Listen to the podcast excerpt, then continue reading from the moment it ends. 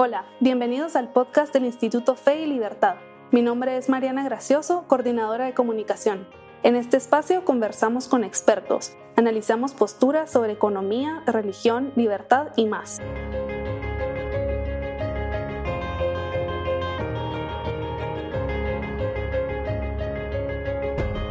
Muchísimas gracias, bienvenido eh, al, al, podcast del Instituto Fe y Libertad. Eh, primero voy a hacer una presentación, estamos en la compañía de Eduardo Zimmerman. Él es eh, historiador argentino, profesor del Departamento de Humanidades de la Universidad de San Andrés en Argentina y es académico de número de la, de la Academia Nacional de la Historia de Argentina.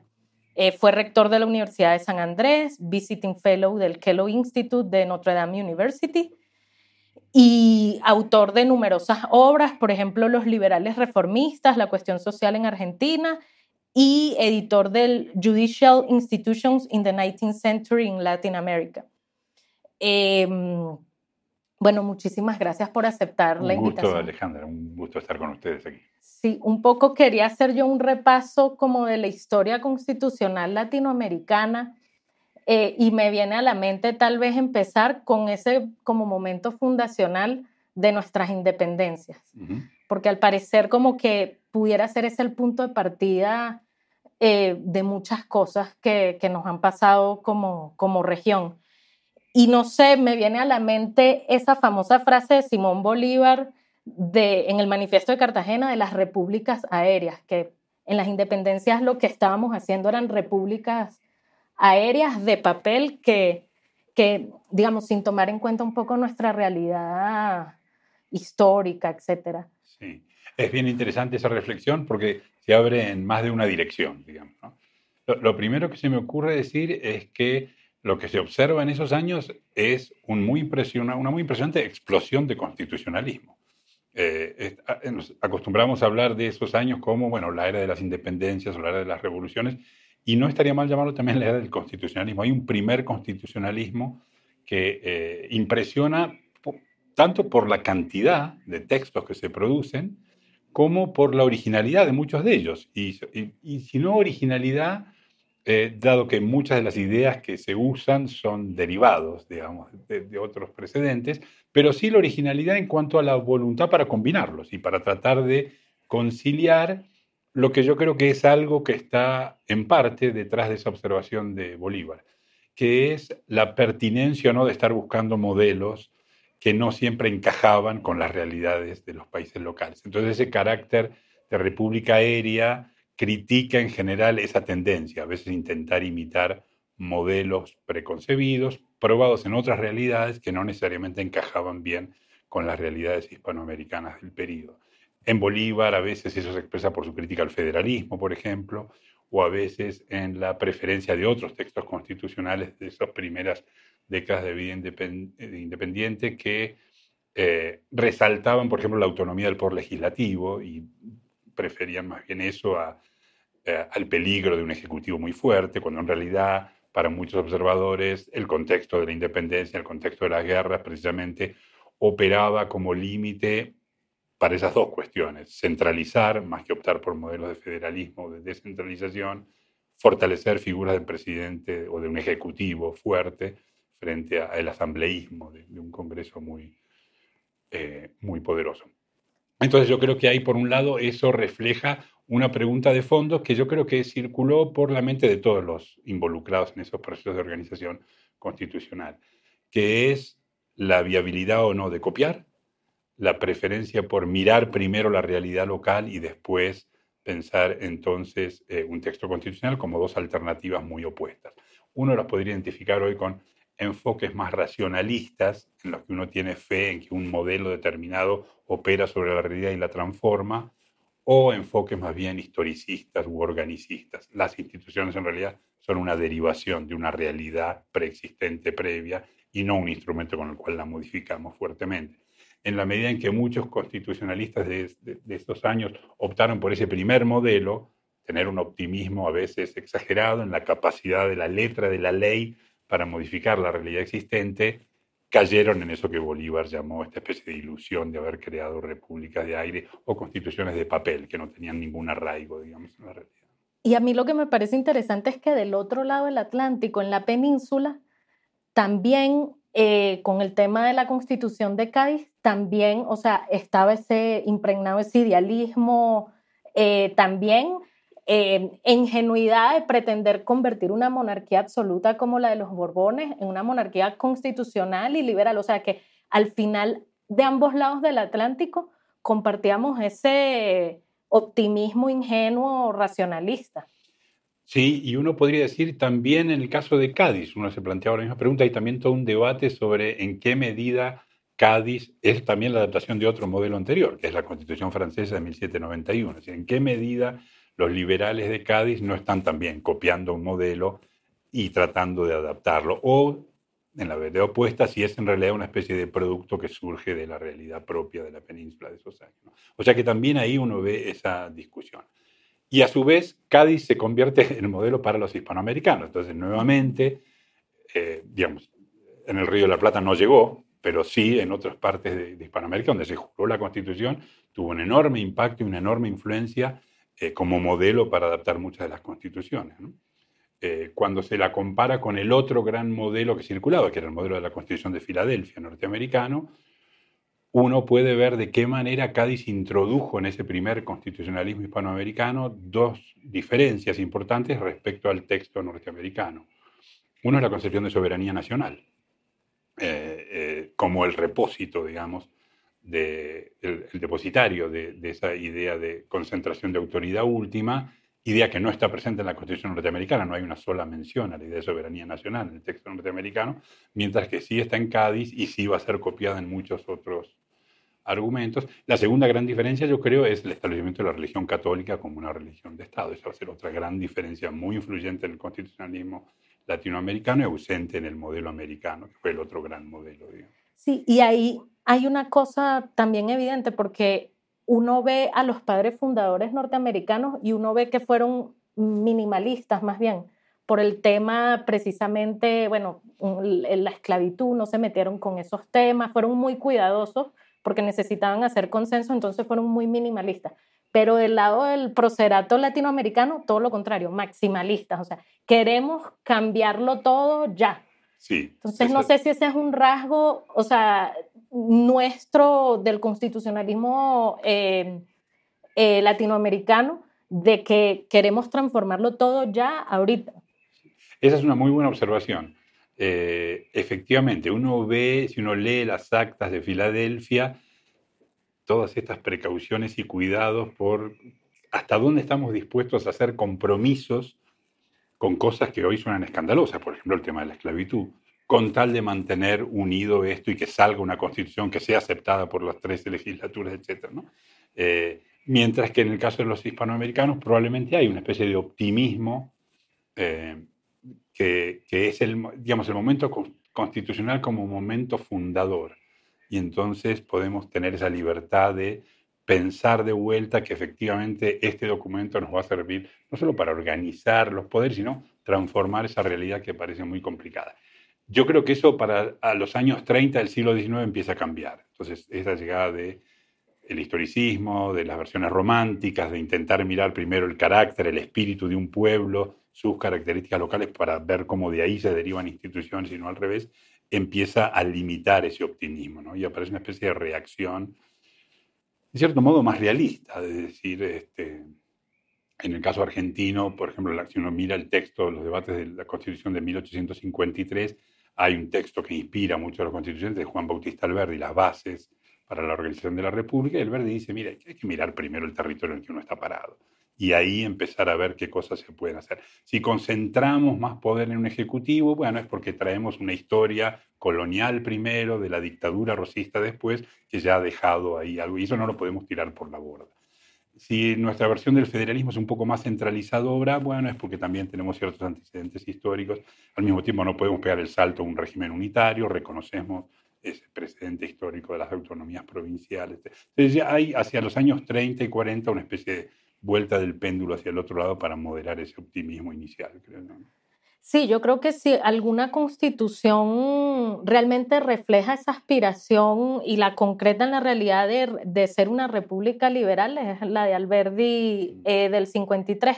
Pero mi pregunta, eh, digamos, viene también por el tema, yo no sé si esa especie de, como de absolutismo originario, porque veníamos de una monarquía absoluta y nos estamos planteando ser una república.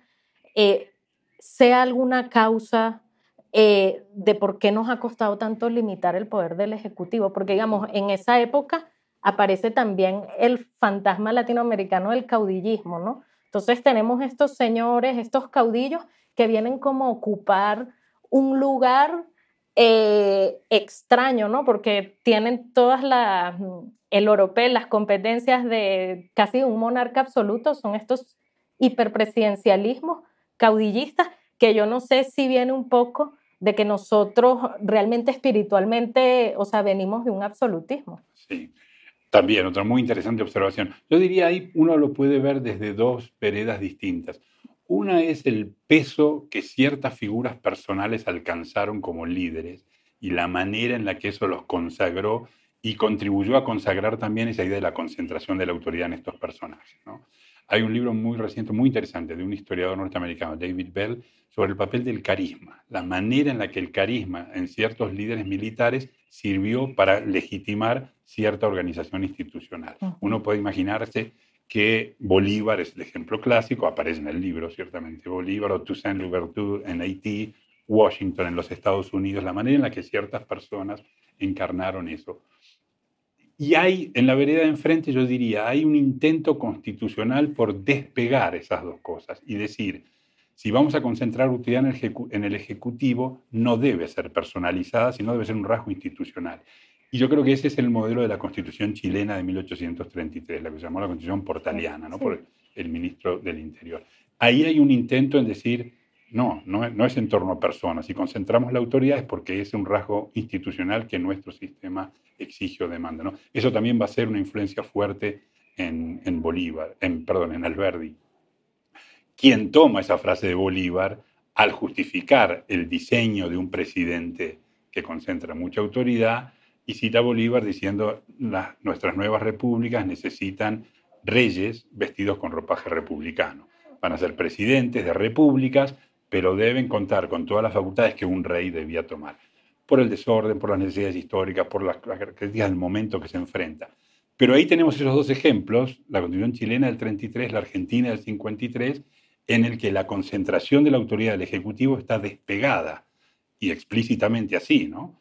Alberti dice, bueno, el dictador Rosas hizo eso, pero nosotros no queremos eso, no queremos que la autoridad esté pegada a una persona, a un caudillo. Debemos desapegarla de los rasgos personalistas del caudillismo y construirla como un rasgo institucional del sistema. Entonces yo creo que de esas dos maneras uno puede ver ese legado de concentración de autoridad. Efectivamente, ese es un legado de largo plazo. Los, los, constitucionalismos latinoamericanos van a terminar concentrando mucha autoridad en los ejecutivos nacionales a expensas de los otros dos poderes, en el esquema clásico de división de poderes, y en los regímenes federales a expensas de los poderes locales o provinciales. Sí, luego me quiero ir unas décadas después porque hay como una segunda etapa del liberalismo latinoamericano que son todas estas reformas liberales. Pienso, por ejemplo, en Sarmiento en Argentina, Porfirio Díaz en México, son muy eh, desarrollistas, traen el ferrocarril, etc. Y, digamos, es una época que en América Latina probablemente, no sé si se estudia poco, pero se le tiene poca estima cuando, o sea, sin embargo, es la época donde yo creo que más logrado estuvo esa aspiración de república liberal moderna. O sea, no sé qué piensa usted, o sea, si hubo una articulación, eh, digamos, al, al, sistema capitalista, eh, etcétera, que bueno, que de hecho Argentina es como el gran ejemplo eh, de, de, esa etapa de, como de capitalismo global. Yo diría, lo, separaría en, dos subperiodos. El, primero es el momento de mediados de siglo. Y ahí uno podría decir, tal vez ese es el pico que el constitucionalismo liberal alcanza en la región. Estoy pensando en la constitución argentina del 53, las colombianas, la mexicana del 57, todo el periodo de la reforma liberal mexicana de esos años, y ahí uno podría decir, aquí vemos un pico en el momento del liberalismo y, eso se consagra en textos constitucionales. La segunda etapa, yo diría, es a la que yo creo que vos hacías más bien alusión, es el ascenso de estos liberalismos de poderes ejecutivos fuertes. El general Roca en la Argentina, Porfirio Díaz en México son tal vez los nombres que alcanzan más, más relevancia que al mismo tiempo, a través de esa concentración de autoridad, lanzan un programa reformista muy, muy importante integran básicamente a las economías locales a la expansión de lo que podemos llamar el capitalismo atlántico y logran resultados muy, muy exitosos. Eso tiene detrás, yo creo, otro cambio, además en términos de ideología o de filosofía política, podríamos decir, lo que es el ascenso del positivismo y eso que se llamó la política científica. Si los años 50 y 60 son, como decía hace unos minutos, el, pico del, liberalismo, yo creo que a partir de los años 70 viene algo de desideologización, una idea que la política debe ocuparse menos ahora de la consagración de principios ideológicos y más de resultados concretos prácticos. Eh, orden y progreso en Brasil, paz y administración en la Argentina, el porfiriato en México, son ejemplos de esta desideologización bajar un poco la tensión del conflicto político. Lo importante no son los choques entre liberales y conservadores, lo importante es ver qué resultados materiales de transformación obtenemos. Esto que se llamó el positivismo en política, o la, política científica, como la llamamos los mexicanos. Al mismo tiempo, combinan dosis de conservadorismo en el sentido de ser muy prudentes en cuanto a la reforma política, controlan la sucesión presidencial en general esos regímenes, pero muy liberales en materia de libertades civiles y económicas. Y efectivamente eso es la plataforma sobre la cual hay una especie de despegue eh, muy exitoso para esos regímenes en, estos países. La tesis positivista del gendarme necesario, pues en el caso del porfiriato. Lance, claro. Em, eh, sí, ahora entrando un poco al siglo XX, porque a mí, claro, es un poco, a veces intentamos desapegarnos de, de ese juicio tan fuerte, pero eh, probablemente es inevitable decir, bueno, ¿cómo después de una época de tanto progreso eh, y que alcanzamos eh, integrarnos a, digamos, a ese capitalismo global, viene, que eso es muy típico en la historia latinoamericana, viene ese regresón, no sé cómo llamarlo, con la Revolución Mexicana y la Constitución Mexicana de 1917, que es el primer texto que consagra derechos sociales, y ya de ahí o sea, perdimos el foco y empezamos a poner más atención en el tema de la igualdad, como diría Tocqueville, que en el tema de la libertad. Y de ahí en adelante ha sido como, eh, no sé, una caída libre. Nuevamente yo diría ahí distinguir dos periodos distintos o dos dimensiones distintas que, que yo creo que son sucesivas en el tiempo uno puede decirlo, el primer subperiodo es, la, lo podríamos llamar la crisis de ese espíritu liberal o liberal conservador que habían consagrado estos regímenes, que empieza a dar lugar después de la Primera Guerra Mundial. México es una variante, pero no la única. Eh, empieza a haber eh, varios factores estructurales distintos. Primero, la crisis económica que genera la Primera Guerra, Segundo, el éxito mismo de esos programas genera la creación o la aparición de nuevos sectores medios urbanos que empiezan a demandar más cosas y los estados deben responder a eso. En tercer lugar, yo diría la aparición de la cuestión social. El conflicto obrero por primera vez plantea como un resultado de la modernización económica de estos países nuevas áreas de intervención del Estado que tienen que hacerse cargo de eso. En el caso mexicano, la constitución del 17 y la aparición de lo que va a, va a llamar después el constitucionalismo social, de la cual el texto mexicano es un precedente importantísimo en, mirada global, digamos, en cierto modo puede todavía ser leída como una especie de reversión del liberalismo empapado ahora de un contenido social. Sigue siendo un liberalismo, solo que ahora se lo llama un liberalismo social. Y yo creo que eso es distinto a lo que empieza a aparecer unos años después, hacia fines de la década del 20 y el 30 que es una crisis más profunda del liberalismo y de la democracia. Y es el impacto que tiene en América Latina el ascenso en Europa de los regímenes corporativistas fascistas y cómo eso va a ser también reabsorbido en nuestros países. Eh, para volver a citar otro presidente argentino, el escritor nacionalista Leopoldo Lugones dice en 1928 ha llegado la hora de la espada. La era del parlamentarismo burgués es una especie de eco de lo que Schmidt va a escribir para el caso de la República de Weimar en Alemania. La era del parlamentarismo burgués ha llegado a su fin. Esto lo único que genera es ineficiencia, cuando no corrupción a veces, son los militares los que tienen que volver a poner el orden en nuestras naciones. Ese regreso de los militares va a venir acompañada de la mano de cómo sectores civiles absorben las ideologías nuevas de la posguerra o de la primera entreguerra, el corporativismo y el fascismo. En esos años el liberalismo y el liberalismo democrático entra a enflaquecerse claramente porque enfrenta a la izquierda una radicalización que no solo México, sino Moscú. La revolución bolchevique empieza a generar, entonces los viejos partidos socialdemócratas que mantenían ciertos puntos de contacto con la tradición liberal latinoamericana, empiezan a verse sobrepasados por el ascenso del comunismo soviético. Y hacia la derecha, los grupos liberales conservadores se ven ahora superados por grupos nacionalistas muy autoritarios y por el corporativismo y el fascismo. En esa segunda etapa, ese constitucionalismo liberal ya va quedando muy, muy poco. Y empiezan a proponerse reformas constitucionales que aspiran a incorporar estos otros modelos, la representación corporativa, la representación funcional, etc. El abandono de esos principios del viejo liberalismo. Sí, un poco pienso, por ejemplo, en el gobierno de Irigoyen en Argentina, que a mí me llama mucho la atención el famoso tango cambalache, que es un poco, refleja un poco el etos de, de esa época, ¿no?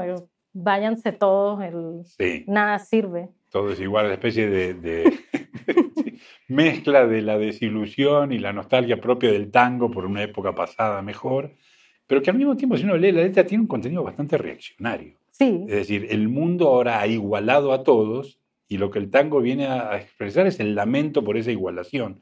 Es un tango, yo tengo bastante poca simpatía por el tango, porque me parece que eh, lejos de reflejar el ascenso de estos nuevos sectores sociales, expresa una especie de reacción contra ese ascenso y contra eh, ese, ese, éxito del modelo anterior. Eh, Irigoyen finalmente es derrocado por esos sectores de los que yo hablaba recién. El ascenso de estos grupos nacionalistas, corporativistas, autoritarios son los que derrocan al gobierno de ese radicalismo. A pesar de su nombre, radicalismo, era un partido que mantenía muchos puntos de contacto con esa tradición liberal tan exitosa, de la cual Irigoyen mismo era un hijo y había sido parte de ese proceso también. Sí, em, bueno, me voy a, voy a hacer un salto muy grande en el tiempo eh, digamos, ya en la segunda mitad del siglo XX, eh, estamos, digamos, hacia finales de la Guerra Fría, la crisis de la deuda en América Latina y otra vez, de nuevo, eh, la forma que tenemos los latinoamericanos de resolver las crisis es de nuevo con constituciones, ¿no?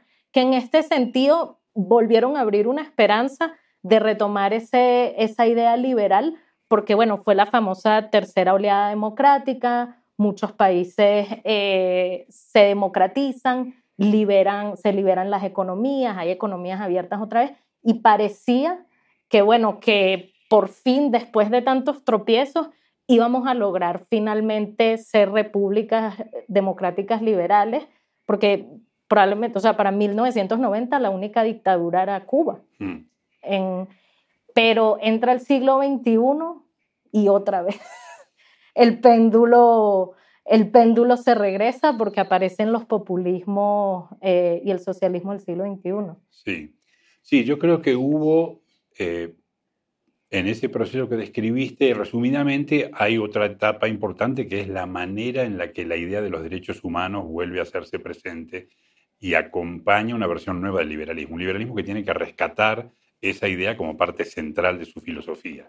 Es decir, el final de las dictaduras militares que habían producido tal cantidad de violaciones de derechos humanos y habían arrasado con, no solo la libertad, sino las vidas de miles de personas, introduce o fuerza a muchos grupos y sectores liberales en los distintos países de la región a mirar qué versión del liberalismo quieren abrazar. Es decir, la idea que la reforma económica en una dirección del mercado, pero puesta en las manos de regímenes militares que por el otro lado producían estas calamidades, no puede seguir siendo sostenida.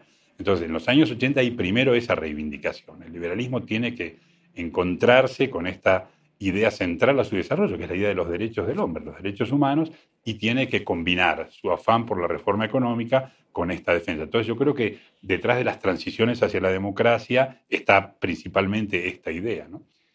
El problema es que esa idea no logra ser igualmente eficaz en materia de reforma económica y enseguida estos gobiernos latinoamericanos empiezan a enfrentar nuevamente tropiezos y a trastabillar en materia económica y eso fuerza una especie de nueva oleada de reformas que apunta a achicar el Estado, privatizar, intentar reformar las economías latinoamericanas, en algunos casos con éxitos efímeros, digamos, y se vuelve hacia atrás, ¿no?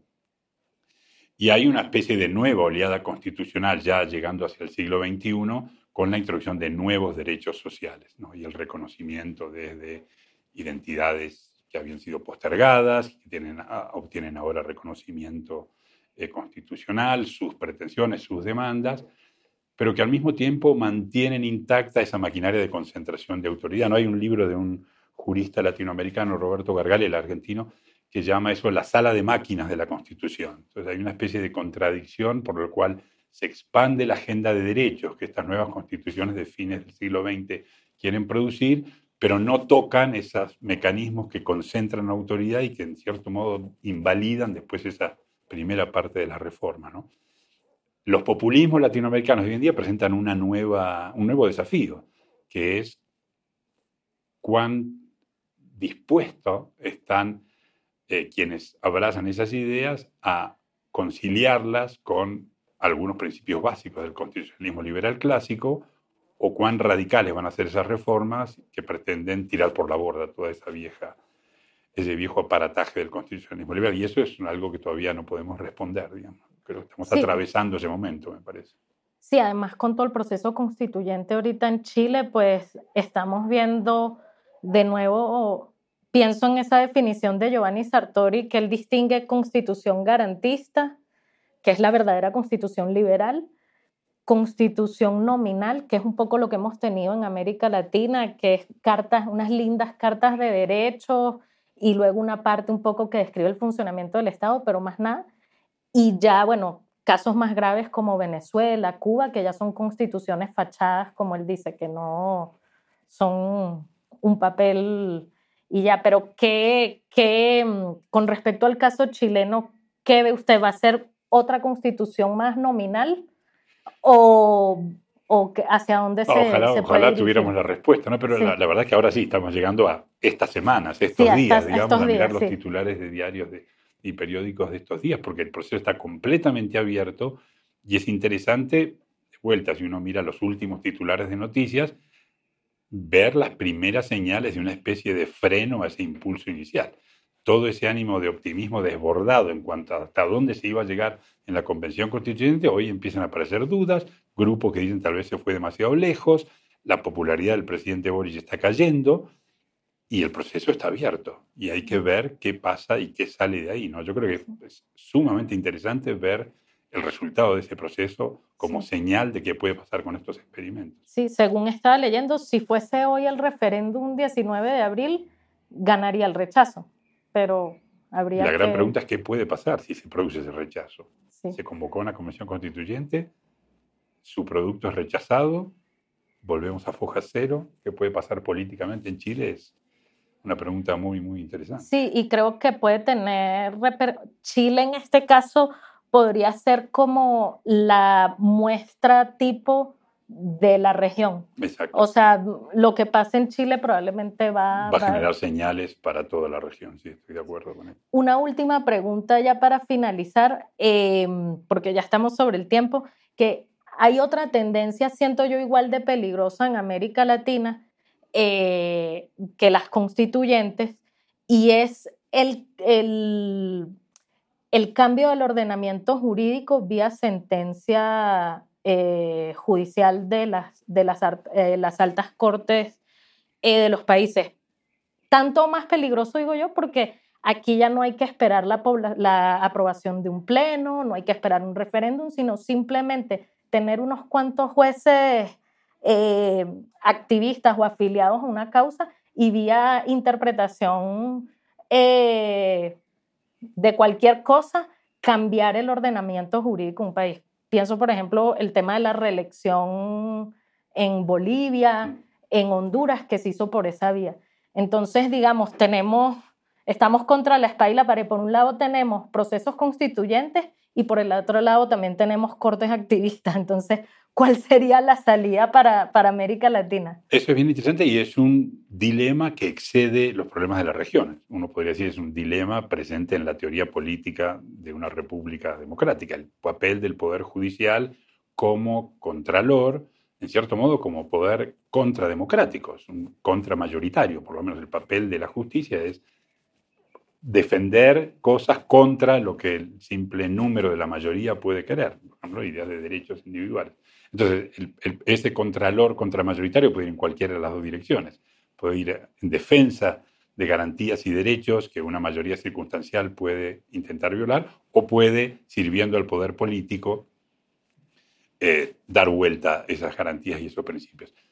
Ahí yo creo que no hay más remedio que ir viendo caso por caso y país por país. En muchos de estos países es un peligro, en, del país en el que yo vengo, el gobierno de eh, Néstor Kirchner y de Cristina Kirchner han hecho enormes avances sobre el control de los jueces y hoy la eh, vicepresidenta Kirchner enfrenta una situación de conflicto con el Poder Judicial. La Corte Suprema está hoy presidida por quien fuera ministro de Justicia del gobierno de Néstor Kirchner y sin embargo la vicepresidenta critica abiertamente porque la Corte Suprema decidió intervenir en el control de la magistratura, presidir el control de la magistratura, que es el órgano que eh, regula nombramientos y controla a los jueces.